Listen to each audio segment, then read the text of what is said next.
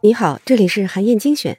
前一段时间呢，我有个朋友做了一次基因检测，结果发现他的祖源成分，也就是他的祖先从哪里来这部分的报告显示，他的基因里啊，大约有一半来自中国北方人种，还有三分之一呢来自中国南方人种，其余的部分则来自俄罗斯、藏族和日本人种。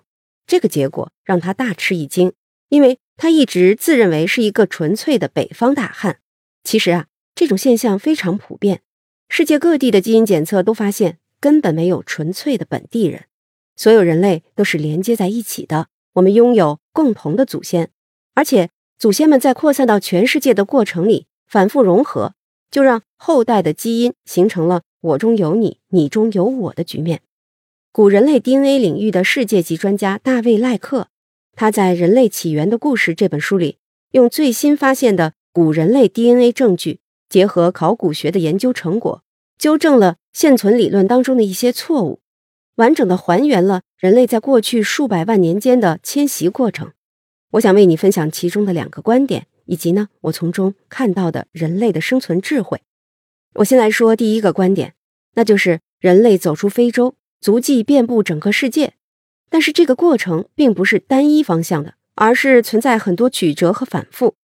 大约在一百八十万年以前，现代人类的祖先直立人开始从他们生活的非洲东部地区向外扩散，其中有一批人向北走出了非洲，来到了今天的近东地区，也就是约旦、叙利亚、土耳其一带。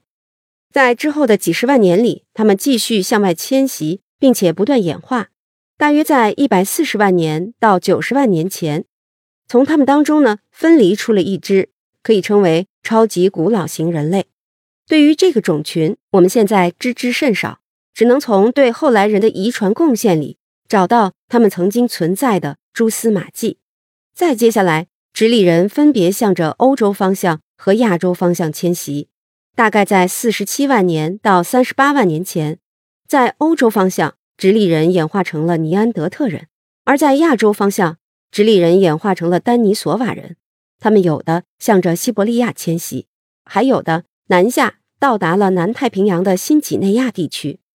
在这个时期，人类祖先已经到达了亚欧非大陆和大洋洲。但是接下来的剧情却发生了反转。大约在三十万年前，由于地球气候重新转冷，生活环境越来越恶劣。尼安德特人、丹尼索瓦人和超级古老型人类当中的一部分，陆续沿着迁徙时的道路，原路返回了非洲，并且在非洲繁衍生息，不断的融合，形成了现代人的祖先。直到大约五万年前，现代人的祖先人口逐渐增长，第二次走出了非洲。这一次启程，才让人类真正成为了一个全球物种，足迹遍布了地球的每一个角落。那我再接着说说第二个观点，那就是人类从亚洲进入美洲之后，面对艰险的生存环境，一步步前进，最终扩散到了整个美洲大陆。大约在两万年前，连接亚洲和北美大陆的白令海峡还是一条被冰封的大陆桥。现代人类的祖先就是通过这条大陆桥来到了北美洲。不过，他们发现，在那里的生存空间很小。因为南方的陆地被厚达几千米的冰盖覆盖着，而且冰盖一直从加拿大延伸到了美国北部，形成了一条超过一千公里的障碍。但是这些美洲人的祖先并没有放弃，可能是因为他们本能的知道太阳所在的南方会有更肥沃的土地和丰盛的物产，所以呢，他们一直在寻找向南的道路。终于在一万六千年前，他们发现。由于温暖洋流的影响，北美洲的西海岸沿岸地区的坚冰率先融化了，出现了一条可以让人们迁徙的通道。不过，这条通道并不是全程贯通的。由于北太平洋的洋流是顺时针流动的，所以沿岸的冰盖也是从北向南逐步融化的。于是啊，人们也只能跟随着通道的逐渐延伸，一步步向着南方，向着心里美好的新天地前进。终于。在大约一两千年之后，他们来到了南方的温暖地带，开启了崭新的生活。从这两个观点当中啊，我们可以看到，人类的身上呢，同时存在着两个截然相反的行为策略。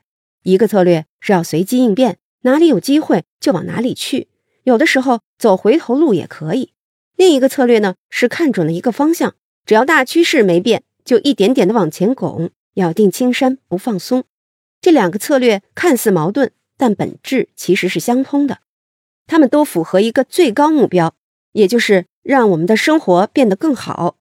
只要遵守这个原则，分析自己所处的环境，人们就能够把因地制宜和以终为始结合起来，不仅不会感到矛盾和无所适从，还能更好的平衡短期利益和长期利益，做出最佳的策略选择。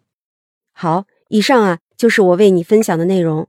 我在阅读资料里为你准备了本期音频的金句卡片。欢迎你保存和转发，更欢迎你在评论区留言分享你的精彩观点。韩燕精选，明天见。